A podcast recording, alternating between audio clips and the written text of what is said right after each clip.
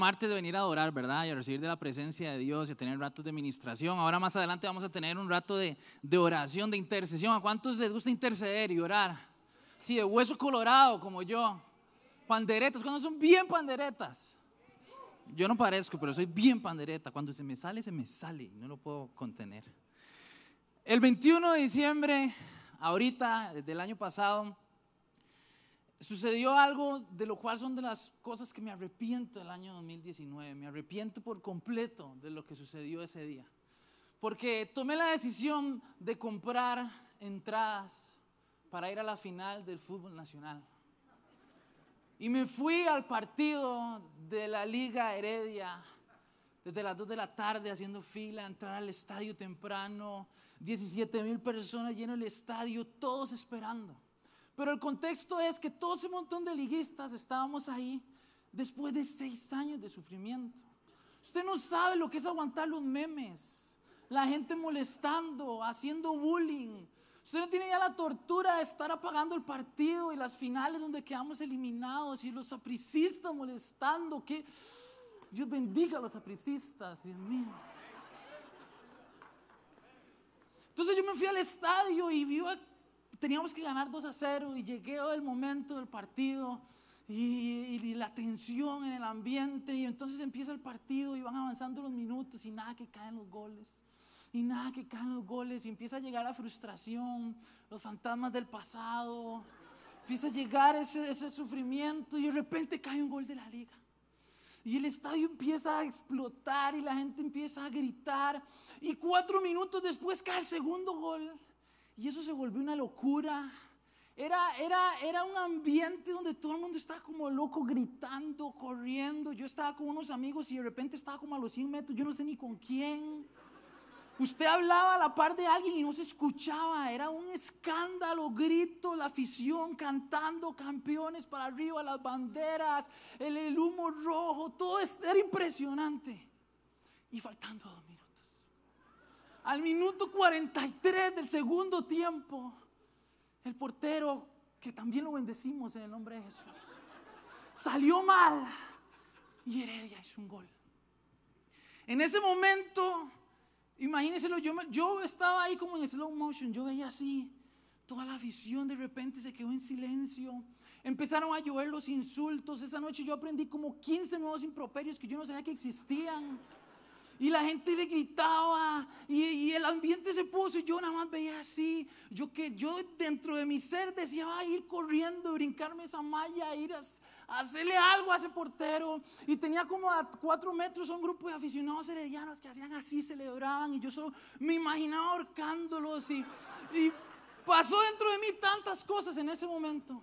Deseaba hacer tantas cosas en ese momento y y en serio, estaba a punto de hacer algo en ese momento porque, o sea, es que son seis años, ¿usted me entiende? Usted entiende el sufrimiento y el dolor. Y entonces en ese momento, todo así en slow motion estaba pasando. Y nada más dentro de mí dije, yo, yo no puedo hacer nada de eso porque yo sé quién soy yo. El momento pandereta, ¿verdad? Donde uno, yo sé quién soy yo, yo no puedo ir a ahorcar a esos heredianos, no me puedo brincar esa, esa barrera. Y nada más me senté así con la mirada, ya, como por 15 minutos. De en adelante no me acuerdo más qué pasó en ese partido, pero el ambiente, el contexto, el pasado, la presión de la gente y lo que estaba sucediendo en ese momento, por unos minutos me hizo querer olvidar quién yo era y me hizo querer tomar ciertas decisiones o hacer quién sabe qué hubiera hecho en ese momento si no me acordaba y estaba firme de quién yo era en ese momento. Y eso me hizo, luego de que se me bajó el colerón, luego de que me soñé con ese gol como por cuatro semanas seguidas, luego de que, de que finalmente ahora eh, me dedico a jugar tenis, nada más, ya no veo fútbol. Fútbol para mí ya pasó, ya no existe. Me acordé cómo este es un tema del cual no nos graduamos nunca.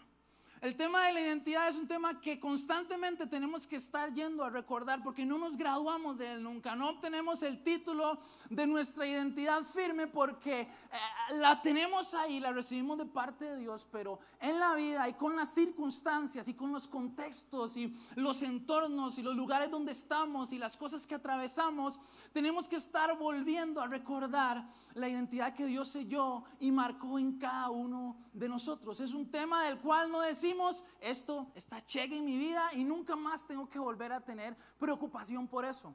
Indiferentemente de los contextos, de cuánto tiempo tengas en los caminos de Dios, de si sos líder o no, pastor o no, eh, una semana o 30 años en la iglesia, todos en distintos momentos, con distintas personas, en distintas etapas y decisiones de nuestra vida, tenemos que recordar quiénes somos, qué es lo que Dios selló en nosotros, a quién pertenecemos y cuál es nuestra identidad. Porque si eso no lo estamos recordando constantemente, ahí es cuando nos vemos haciendo las cosas que hacemos y que no deberíamos de hacer si recordáramos quiénes somos. Es cuando nos vemos permitiendo en nuestras vidas eh, eh, personas, decisiones, circunstancias que tal vez no debiéramos de permitirnos si tuviéramos presente y constantemente la identidad de hijos de Dios que tenemos y quiénes somos. Es cuando nos vemos aceptando relaciones tal vez, nos vemos aceptando eh, eh, circunstancias que sabes que no debería de estar envuelto en, pero cuando cedemos a nuestra identidad nos vemos en medio de todo eso. De hecho, hace, un tiempo hablaba con, La Paz Cris y está en el, podcast que se llama Fusion Talks. Para los que no lo han escuchado, pueden buscarlo en Spotify. Hablábamos que dentro de la problemática de la mujer en la sociedad, poniendo obviamente eh, eh, sobre la mesa el machismo y todo lo que sucede en, la sociedad, una de las problemáticas principales, si no la principal en la mujer, es la identidad. Y no solo en la mujer. Al final de cuentas, viene a ser un tema de todos, de cómo el no estar firmes en lo que somos nos abre espacios y nos, y nos produce comportamientos, acciones, personas, situaciones en las cuales no deberíamos estar, tal vez no ni porque sea una tentación de nuestra carne, tal vez no ni porque sea una lucha, sino porque se nos mueve nuestro fundamento, se nos mueve el piso de nuestra identidad. Estamos en una época donde, donde todos quieren mostrar eh, solamente lo que las redes sociales enseñan, ¿verdad? Entonces vivimos en una época donde ah, la identidad en realidad es, eh, eh, muestra solamente la familia perfecta del matrimonio, donde todo es una maravilla, o, solamente los éxitos o las cosas que adquiero, y la identidad se trata de fundamentar en muchísimas cosas en apariencias, en poder, en, en estrato social. En, hay una frase que utiliza mucho en economía social, con quienes me rodeo, quienes me siguen, quienes salen conmigo, quienes están conmigo. Eh, y eso es lo que me genera mi identidad y no lo que Dios dice de mí. Tim Keller en, en uno de sus libros que se llama Una fe lógica dice que tener una identidad es tener algo que es verdad para ti en cada contexto. Es tener algo que es una realidad y que es, que es una verdad para vos en cada contexto, independientemente del lugar donde estés, con la persona con la que te encuentres y en el momento de vida en el que te encuentres. ¿Qué hay sobre vos que no cambia y que no varía de un lugar a otro? ¿Qué verdad hay sobre vos que no cambia en tu esencia, que no varía independientemente de las personas con las que estés rodeado, independientemente de la cantidad de, dinero o no que haya en tu billetera, independientemente de los seguidores que tengas o no. ¿Te sentís mejor cuando andas en carro y te sentís peor cuando andas en bus? Te sentís más importante cuando estás rodeado con tus amigos que tienen título y te sentís inferior cuando estás con personas que tal vez, al igual que vos, te hace falta alcanzar algo en tu vida, tal vez para las personas que tienen tu edad. Te sentís mejor cuando hay una cantidad de dinero y, más satisfecho y tu identidad se afirma, pero te sentís peor cuando no están las cosas como esperabas. Y, no hablo emocionalmente, sino de quién sos vos. Sentís que, que, que hay problemas en tu autoestima, en tu identidad, cuando esas cosas varían. ¿Qué es lo que es verdad para vos, independientemente del contexto, la situación o el lugar donde estés? Si en este momento arrancáramos todo lo que vos haces y todos los títulos que tenés, y no me refiero a solamente títulos profesionales, sino tus títulos de, papá, de mamá, de jefe, de jefa, de gerente, de abogado, de licenciado, ah, de pastor, si arrancamos todo eso en este momento, ¿qué hay en vos que permanece y que es una realidad independientemente del contexto, el lugar o las personas donde te encuentres? Hay algo sobre vos que no cambia nunca, que no varía nunca, sin importar dónde estés.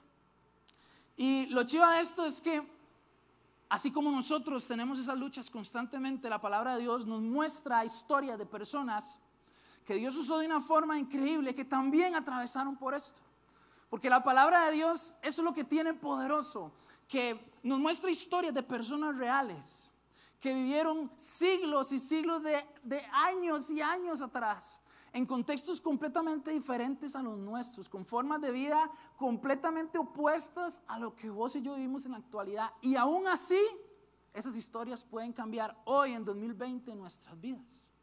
Y esas personas que estaban hace siglos y años de años, donde la vida era casi que rozando con lo cavernícola, Dios ahí en esos momentos en esas historias y en esas vivencias estaba enseñando cosas que hoy, cientos y miles de años después, pueden bendecir nuestras vidas. Y esas personas que tenían luchas con su identidad, Dios puso esos ejemplos en la palabra para que vos y yo lo tomáramos hoy y lo hiciéramos vida en nuestras vidas.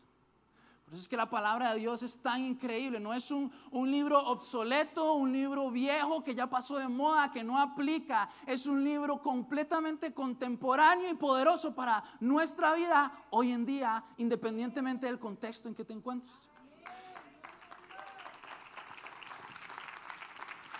Y hay, hay, tres historias que me gustaría mencionar rápidamente antes de que comencemos a orar. Y que una, una es la historia de Jacob.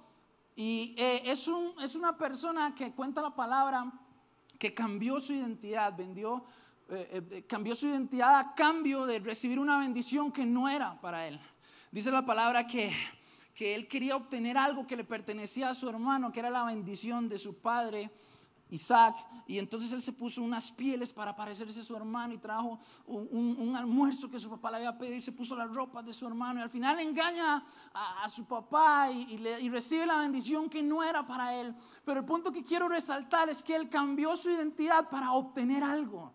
Él, él, cambió lo que él era para obtener algo que él quería en ese momento, aún sabiendo de que no era para él aún sabiendo de que posiblemente Dios tenía muchas otras cosas para él, pero él quería obtener algo específico y vendió, cambió su identidad, vendió quién él era a cambio de eso.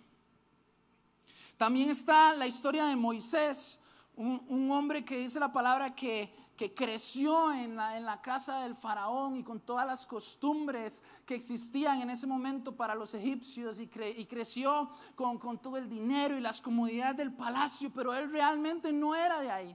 Él era un israelita y, y que había crecido en ese lugar por un accidente, digamos, por una decisión, por un accidente santo, diría uno, por propósito de Dios.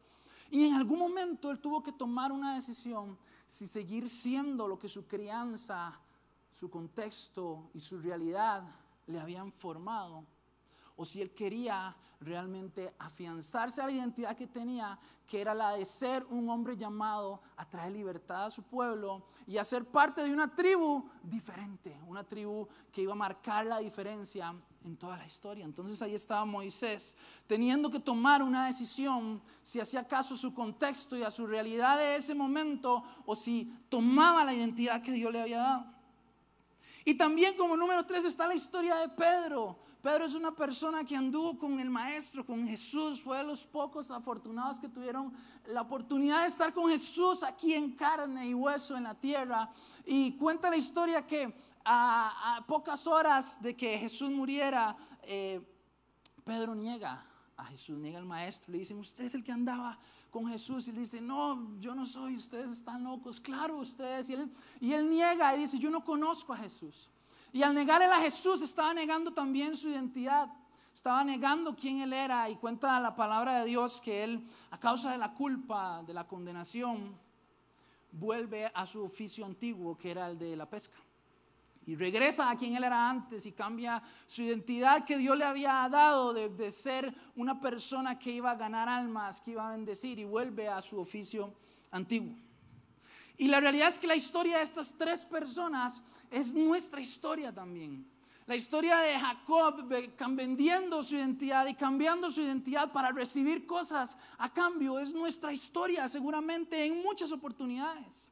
Es tu historia y mi historia cuando hemos querido calzar en un lugar, cambiar nuestra esencia, nuestros valores, vender la identidad de hijo de Dios a cambio de recibir algo que quiero mucho, pero que quiero tomar un atajo y necesito vender quién soy y vender algunos principios y hacer algo en lo oculto para obtener eso que quiero. Esa historia es la historia de muchos de nosotros en algunas ocasiones de nuestras vidas. También está la historia de Moisés y también la historia de Moisés es la historia de muchos de nosotros, que en algún momento hemos tenido que decidir si mantenemos nuestra identidad con nuestro contexto, con nuestra crianza, con las palabras que recibiste de pequeño, con los insultos y la agresión que tal vez recibiste en tu infancia, con la mentalidad que te inculcaron que tal vez no fue ni culpa tuya. Pero hay algún momento donde tienes que decir si quieres que tu identidad siga siendo esa o tu identidad sea la que Dios dice de vos, la que Dios marcó para vos y la obra de Jesús en la cruz que es la que nos da esa identidad. O tal vez nuestra historia es la de Pedro, porque cometemos errores, fallamos, caemos, pecamos y decidimos volver atrás y decidimos tomar nuestra antigua identidad porque el peso de la culpa o la condenación nos roban la identidad de hijos amados y perdonados que tenemos de parte de Dios. Y e, e, estos tres hombres atravesaron momentos donde su identidad no era suficiente, donde su identidad no les satisfacía, no les bastaba y tenían que tomar una decisión y tal vez no tomaron la mejor. Y tal vez a muchos de nosotros nos ha pasado eso, nuestra identidad no nos, no nos termina de ser suficiente, entre comillas, o queremos brincar procesos o etapas, o, queremos llenar vacíos, eh, eh, como decía la pastora Cris el domingo, emocionales, y aceptamos muchas cosas porque nuestra identidad en este momento no nos satisface y tenemos que intentar llenar muchos de estos vacíos y aceptamos cosas porque se nos olvida por un momento tal vez, quiénes somos y qué es lo que Dios dice acerca de nosotros. Entonces, así como ellos, ahí te ves vos luchando con tu ex esposo cada vez que lo ves y te hace sentir humillada. Te ves luchando con tu identidad cada vez que regresas donde esa persona que te ha tratado mal una y otra vez y cuando lo escuchas le crees esas mentiras y se ve afectado quién sos y empezás a tener problemas de autoestima tal vez, de valor, empezás a verte al espejo y no te gusta lo que ves, empezás a, a, pensar en tus capacidades y sentís que no son suficientes, porque al igual que esos tres hombres, ahí estamos luchando y teniendo circunstancias de vida, presión social, estás escuchando las voces de tus jefes, estás recordando los, los fracasos, las heridas del pasado, las circunstancias, y así como esos tres hombres estamos enfrentando circunstancias de vida que hacen tambalear quién sos vos y qué es lo que Dios dice que sos vos. Y entonces es como que cuando leyéramos la Biblia nos paráramos frente a un espejo y esas historias en realidad son mis historias. Un pastor y autor estadounidense que se llama Rob Bell, él decía que a veces leemos la Biblia, pero a veces pareciera más bien que la Biblia es la que nos lea a nosotros. Pareciera que la Biblia es la que lee nuestra historia y como si supiera lo que estuviéramos atravesando y es el poder de la palabra de Dios, haciéndose vida y diciéndote, hay otras personas que han luchado también con su identidad y que han tomado malas decisiones a causa de que su identidad y quienes ellos eran no estaba firme. ¿Cuántas veces nos vemos comparándonos unos con otros dentro y fuera de la iglesia? Porque nuestra identidad no está firme. Un escritor danés que se llama Soren Kierkegaard dice que la mentalidad secular consiste en esos hombres que, por así decirlo, se hipotecan a ellos mismos al mundo. Usan sus capacidades, amasan dinero y dirigen empresas, quizás para hacerse un nombre en la historia, pero a cambio dejan de ser ellos mismos. Se hipotecan a ellos mismos a cambio y eso me marcaba porque yo pensaba cuántas veces de verdad hipotecamos nuestra esencia, hipotecamos quiénes somos a cambio de aprobación, hipotecamos quiénes somos a cambio de algo pasajero y material. Hipotecamos quiénes somos a cambio de recibir amor y de no estar solo o sola. Hipotecamos quiénes somos a cambio de un puesto de poder o de una posición. Pero la historia de ellos no se queda ahí. La historia de ellos no se queda en que en algún momento tomaron una identidad falsa y que en algún momento vendieron quienes ellos eran para lograr un objetivo. La historia de ellos no se queda ahí porque cuando Dios trabaja en la vida de alguien, lo primero que comienza a trabajar es en su identidad. Cuando Dios se decide hacer algo en la vida de una persona, lo primero que necesita cambiar y resetear es su identidad. Hacerlo verse a, Él mismo, hacernos ver a nosotros mismos como Él nos ve. Cambiarnos ese chip y esa mentalidad de todas las marcas, etiquetas y, y cosas y palabras que te ha vendido al mundo, de quién eres, de qué mereces de qué puedes alcanzar, de cuáles son tus capacidades. Y Dios viene a cambiar en primera etapa, en primer momento de nuestra vida, nuestra identidad, pero ese proceso continúa a lo largo de nuestra vida en Cristo. En este mismo libro, Tim Keller dice, está leyendo mucho Tim Keller, me estoy dando cuenta. A diferencia de la cultura secular, una identidad cristiana no se logra, se recibe. Y esta es la diferencia que tenemos vos y yo como hijos de Dios. Que el mundo te vende una identidad de acuerdo a lo que vos alcances o dejes de alcanzar. De acuerdo a tus logros y tus metas o de acuerdo a tus fracasos y las cosas que no lograste. El mundo quiere vender tu identidad y quiere meter esa idea en tu cabeza y venderte quién sos de acuerdo a las cosas que vos alcances y a las que logres. Pero los hijos de Dios, en cambio, nuestra identidad no la alcanzamos o no la logramos, sino que la recibimos de parte de Dios. No hay nada que vos podás hacer o dejar de hacer para que Dios no venga y selle esa identidad en vos. Claro, tomamos decisiones y nos vamos alejando de a poco de esa identidad que Dios marca en nuestras vidas. Y por eso es que constantemente tenemos que estar volviendo a recordar qué es lo que Dios selló en nuestros corazones.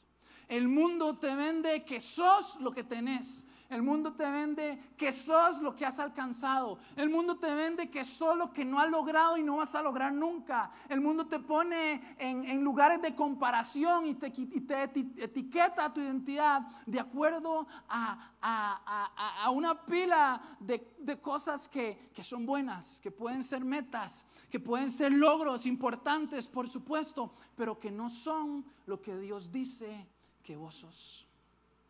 Y estos tres hombres se dieron cuenta de eso porque los tres tuvieron un encuentro, una conversación con Dios que cambió sus vidas.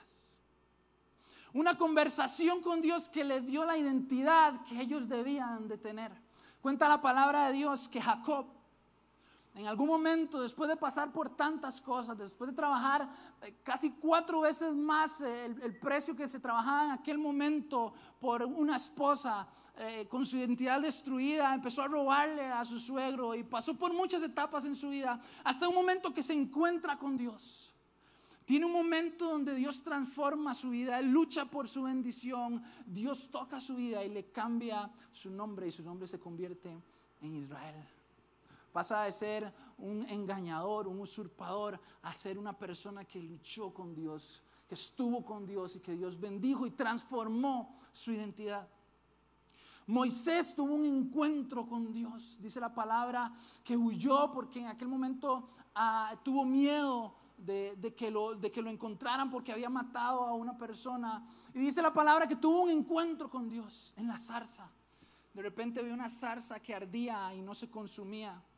Y una voz del cielo le dijo, Moisés, quítalos el calzado de tus pies porque el lugar que estás pisando es santo.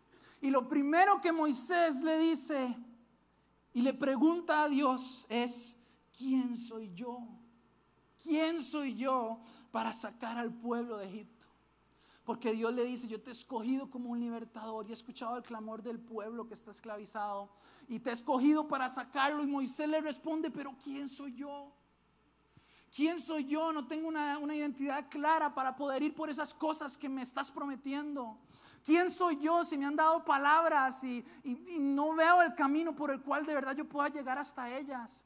¿Quién soy yo si en realidad siento que no tengo ninguna capacidad, si siento que no puedo hacer tantas cosas que sueño e imagino en mi corazón o me han dicho o he orado alguna vez, pero ¿quién soy yo? Y Dios se vuelve y le dice, ve, ve porque yo soy el que te envío Ve porque con vos va el yo soy.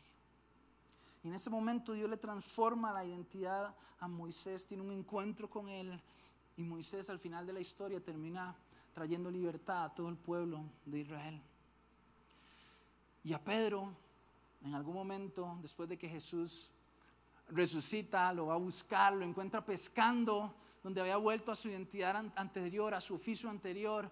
Jesús lo llama, le, cocina, comen juntos, tiene una conversación con él, le recuerda que había sido llamado él a ir a, a cuidar a sus ovejas, a cuidar a su rebaño, restaura su identidad.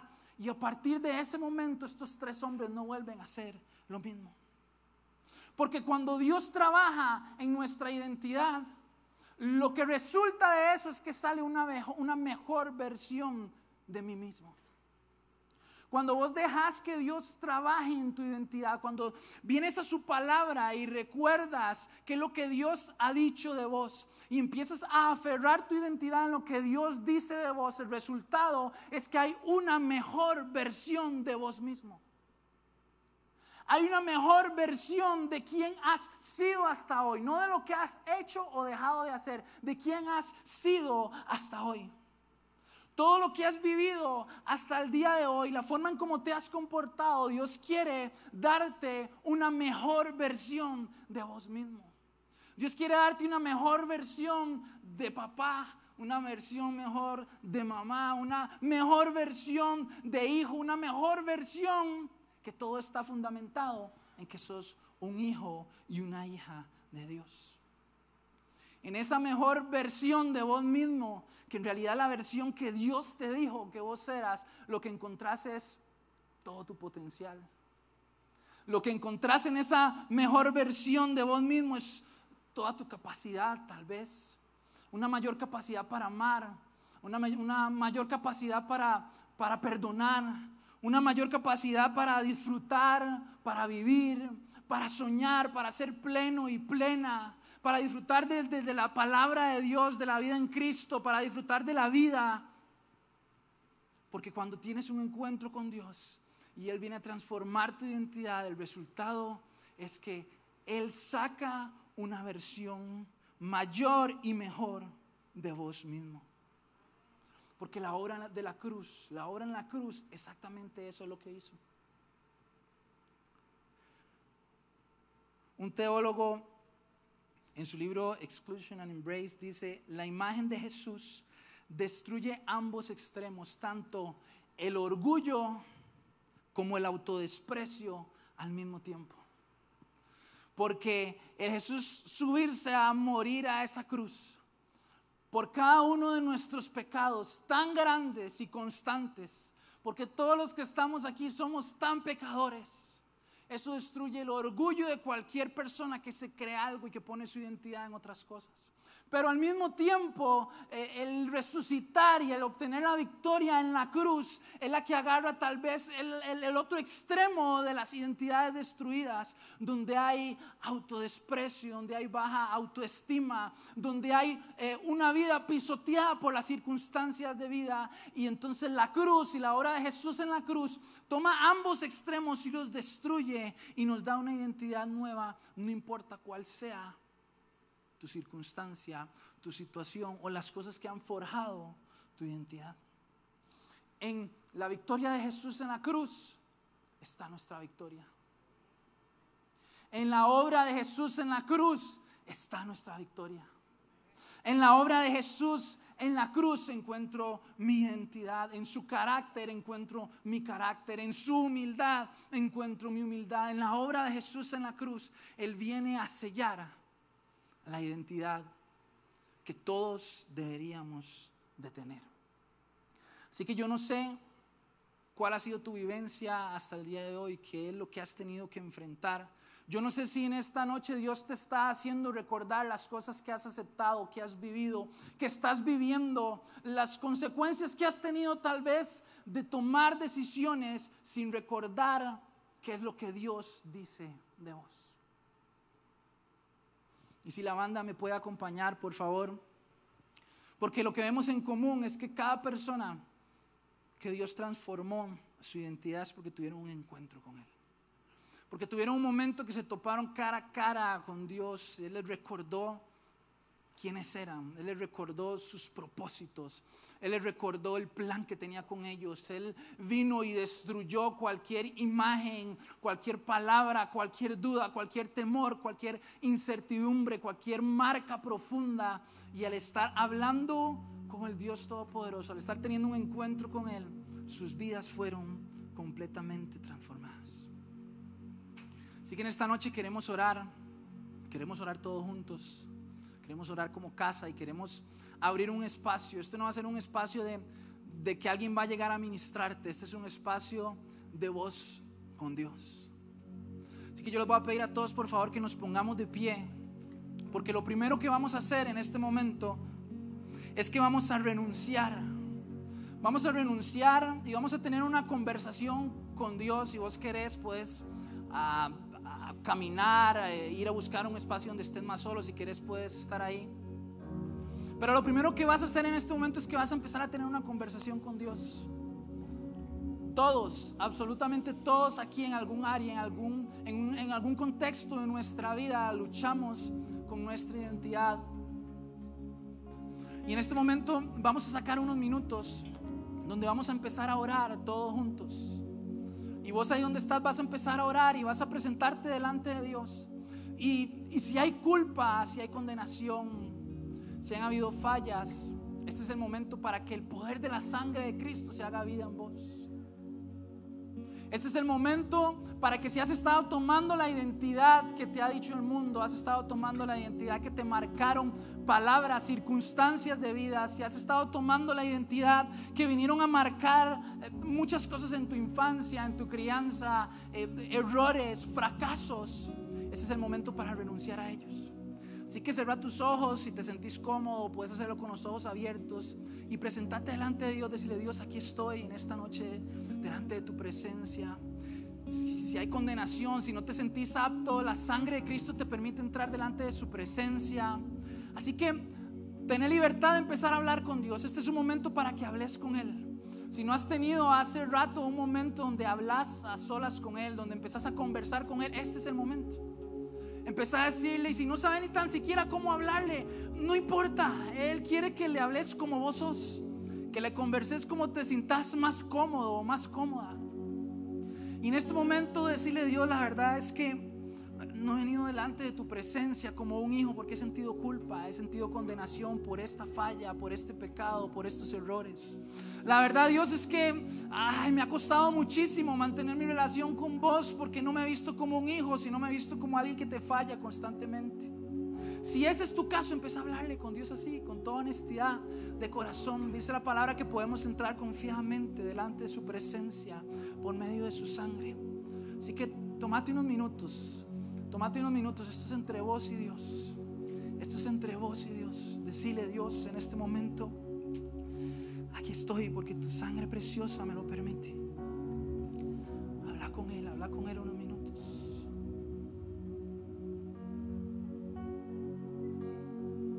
Si no te salen palabras, decile Dios, la verdad es que no sé ni qué decirte. No, sé ni, ni cómo hablarte la, verdad es que no sé ni qué expresar en este momento, no importa. Eso es un corazón abierto y honesto delante de Dios.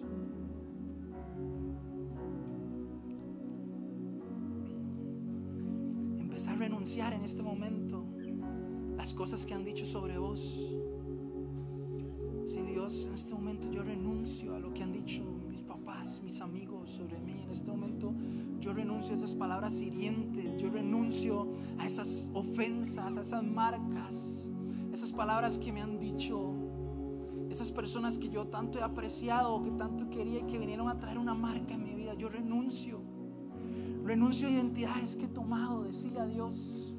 Renuncio a identidades que he tomado a causa de que tal vez por distintas circunstancias de mi vida no pude tener estudios, por distintas circunstancias de mi vida. Pasé momentos duros y tuve que enfrentarlos. Dios, yo renuncio a una identidad que ha sido forjada por, por la falta de una posición económica tal vez, por la falta de una posición social. Y si es tu caso, decirle Dios, yo renuncio a una identidad que está basada en las cosas materiales. Perdóname Dios, perdóname, perdóname. Yo renuncio, yo renuncio en este momento a una identidad que está forjada en, mis negocios tal vez o en mi estatus social. Yo renuncio en este momento, yo renuncio en este momento. Yo no soy ese error.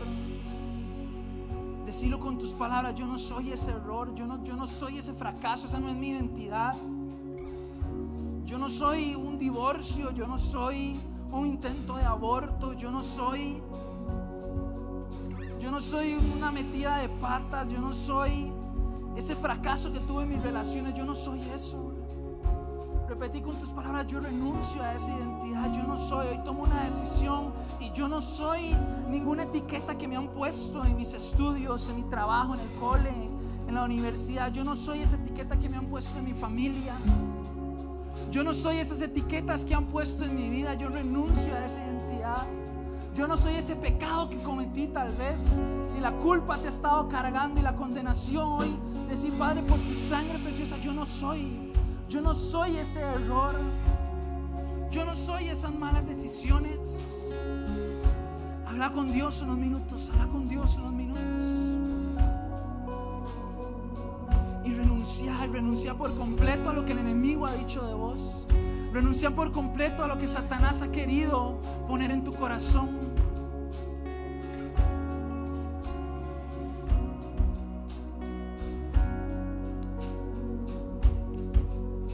Y ahora yo quiero que todos en este momento vamos a empezar a confesar lo que Dios dice de nosotros. La palabra de Dios dice que la confesión con nuestros labios tiene poder y que la fe viene por el oír la palabra de Dios. Así que yo quiero que en esta noche todos repitamos con fe, con todo nuestro corazón lo que Dios dice de nosotros y que lo creamos con todo nuestro corazón. Amén. Así que repetí después de mí, diga, por la gracia de Dios yo soy una nueva criatura las cosas viejas pasaron y todas son hechas nuevas. Yo soy la creación de Dios y fui creado en Cristo Jesús para buenas obras. Repita con todo su corazón, por gracia soy salvo y ahora soy justo y ahora soy santo y ahora soy amado. Diga, para mí no hay más condenación, para mí no hay más culpa. Diga, por medio de la sangre de Cristo tengo redención. Por medio de la sangre de Cristo tengo perdón de pecados. Tengo victoria porque tengo la fe que ha vencido al mundo. Levante sus manos y decláralo. Yo tengo victoria porque tengo la fe que ha vencido al mundo. Diga, yo soy un hijo de Dios que camina por fe y no por vista. Diga, yo soy el templo de Dios y el Espíritu Santo mora en mí confiese con todo su corazón y diga, Jesús es mi luz y mi salvación. Jehová la fortaleza de mi vida. No debo de temer. Jehová es mi pastor. Y aunque ande en valle de sombra y de muerte, no temeré mal alguno, porque Él está conmigo. No tengo temor, porque el perfecto amor de Dios ha echado fuera todo el temor. Dios no me ha dado espíritu de temor. Háblese a usted mismo, dígalo otra vez. Dios no me ha dado espíritu de temor, sino de poder, de amor y de dominio propio.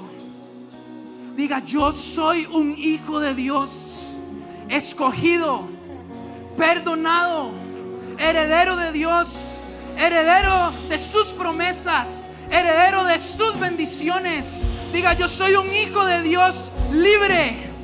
Diga, yo soy un hijo de Dios libre. Libre para vivir. Libre para amar. Libre para soñar. Libre para ser pleno y plena. Libre para disfrutar de todos sus regalos. Levante sus manos y diga, yo soy un hijo de Dios amado. Perdonado y aceptado por Dios tenga sus manos levantadas y permita que esta palabra inunde todo su ser. Esa confesión que usted acaba de decir con sus labios. Esa confesión que usted acaba de decir con sus labios.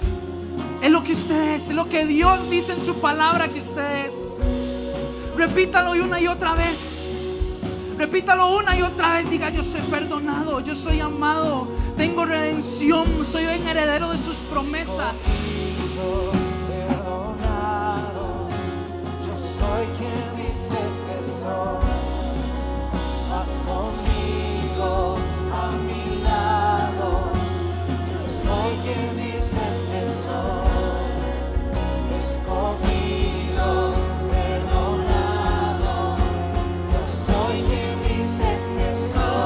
Levante sus manos y dígalo.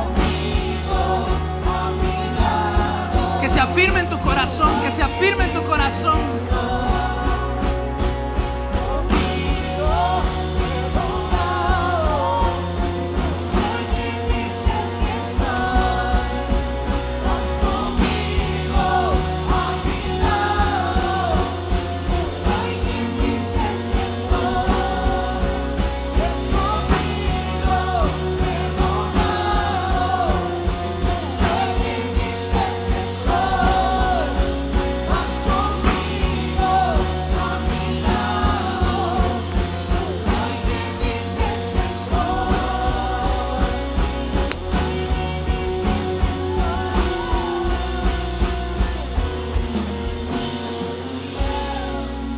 Al pastor Marcos si puede venir por acá.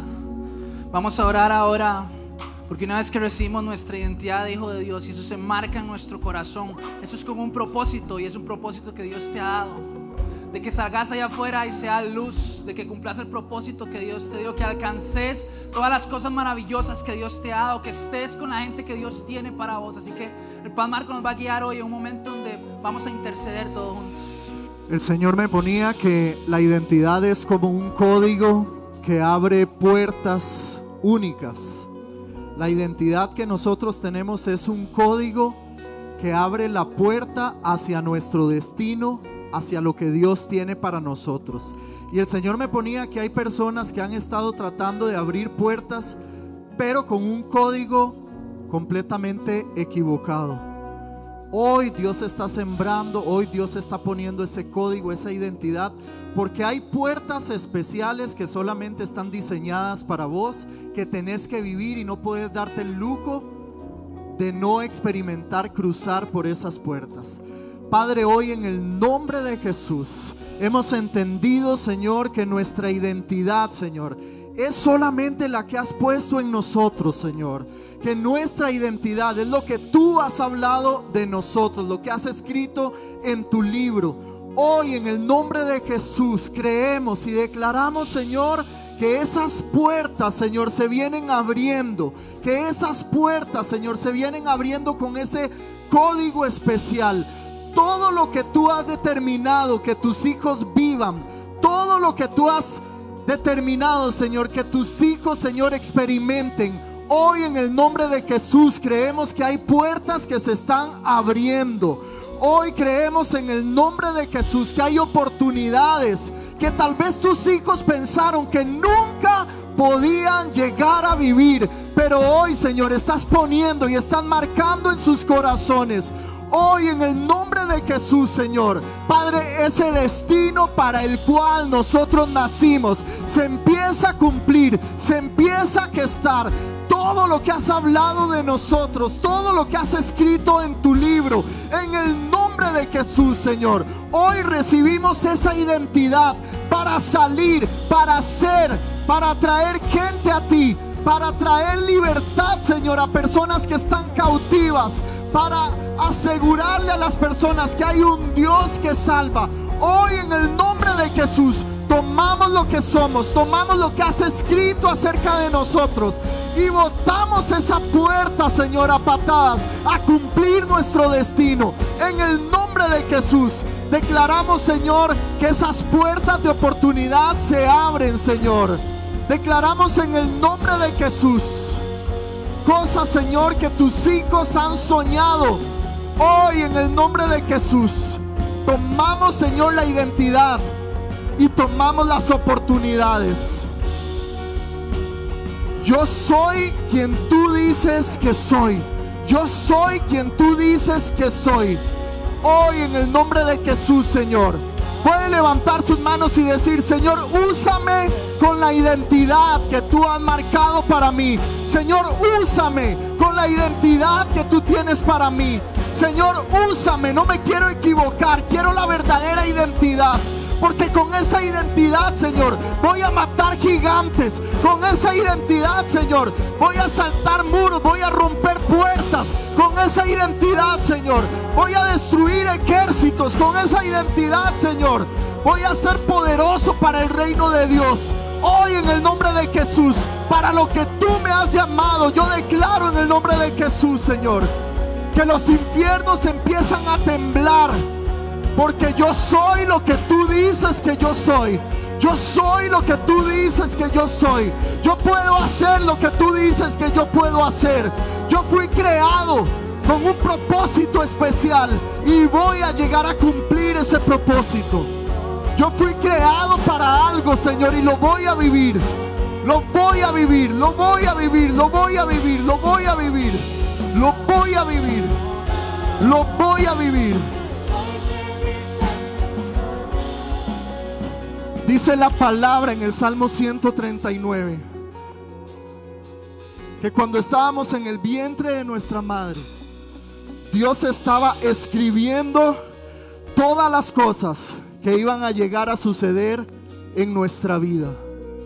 Planes de Dios, cosas que Dios preparó para nosotros, cosas en las cuales íbamos a poder andar, cosas que íbamos a poder hacer. Levante sus manos y diga, Señor, yo quiero vivir cada una de esas palabras que escribiste en tu libro. Yo quiero llegar a vivir, Señor, todo lo que has escrito para mí. Ni una sola se va a dejar de cumplir, Señor, porque yo soy lo que tú dices que yo soy. Porque yo puedo hacer lo que tú dices que yo puedo hacer. Hoy en el nombre de Jesús yo puedo ver en este lugar personas que cumplen su propósito personas que Dios mismo escribió en su libro, cosas que pueden llegar a ser.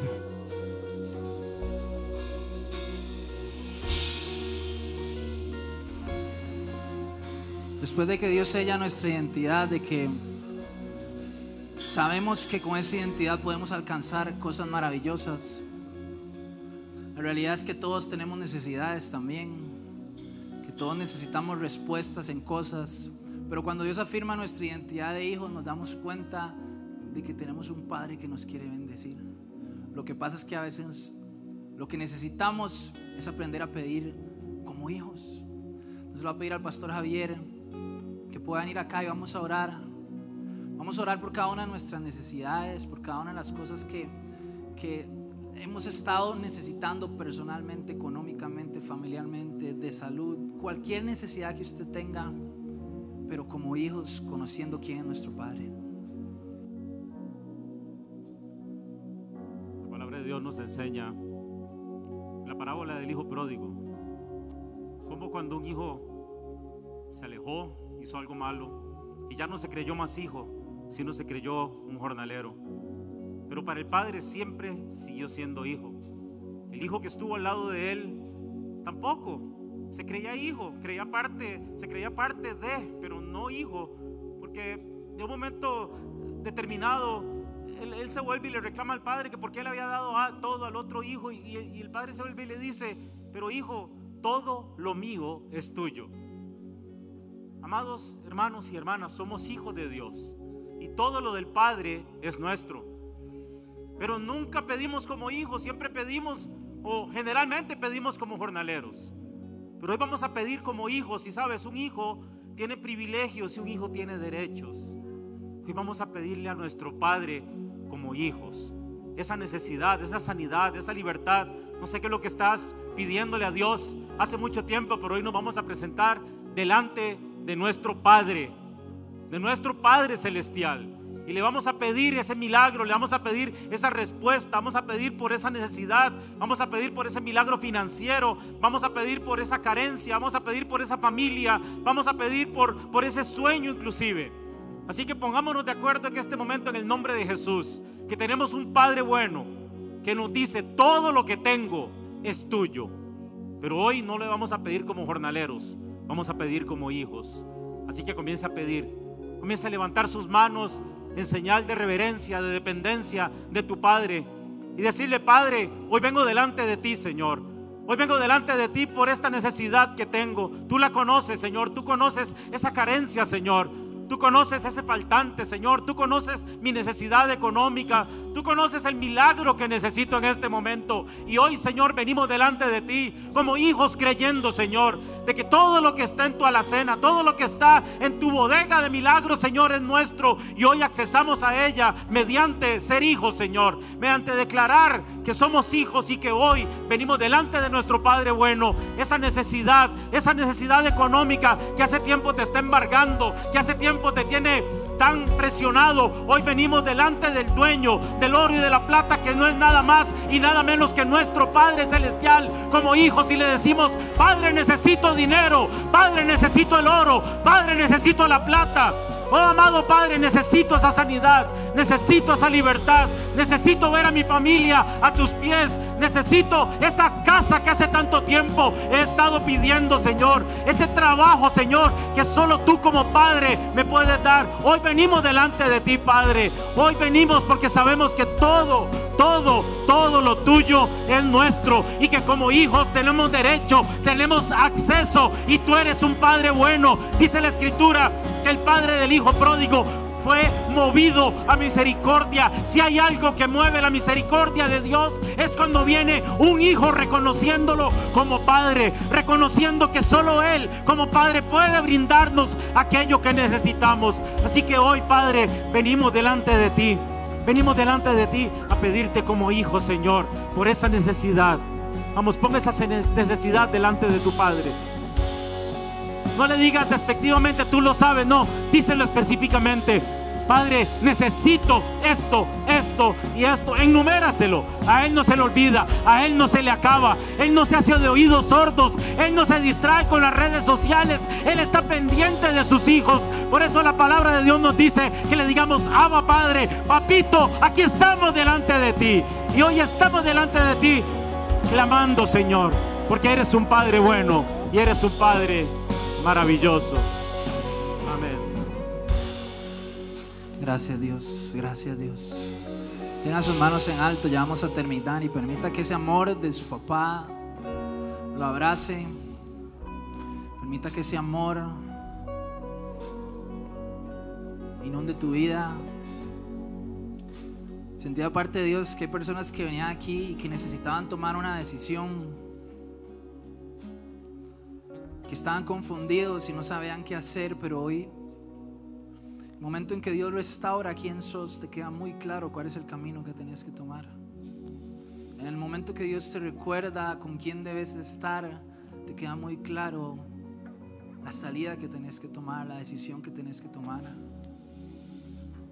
Si tenés que entrar o no por ese proyecto, si tenés que entrar o no a esa etapa de tu vida, a esa relación porque te acordás qué es lo que Dios te quiere dar, qué es lo que te mereces como hijo. No porque sos muy bueno o muy carga, sino porque, porque su obra en la cruz te hace merecedor. Así que solamente abrazalo a Él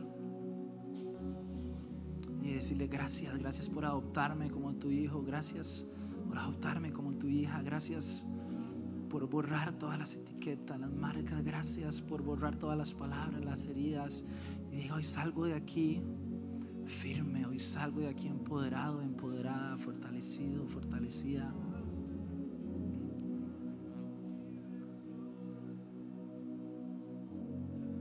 Y permita que la presencia de Dios ministre su corazón, ministre su vida.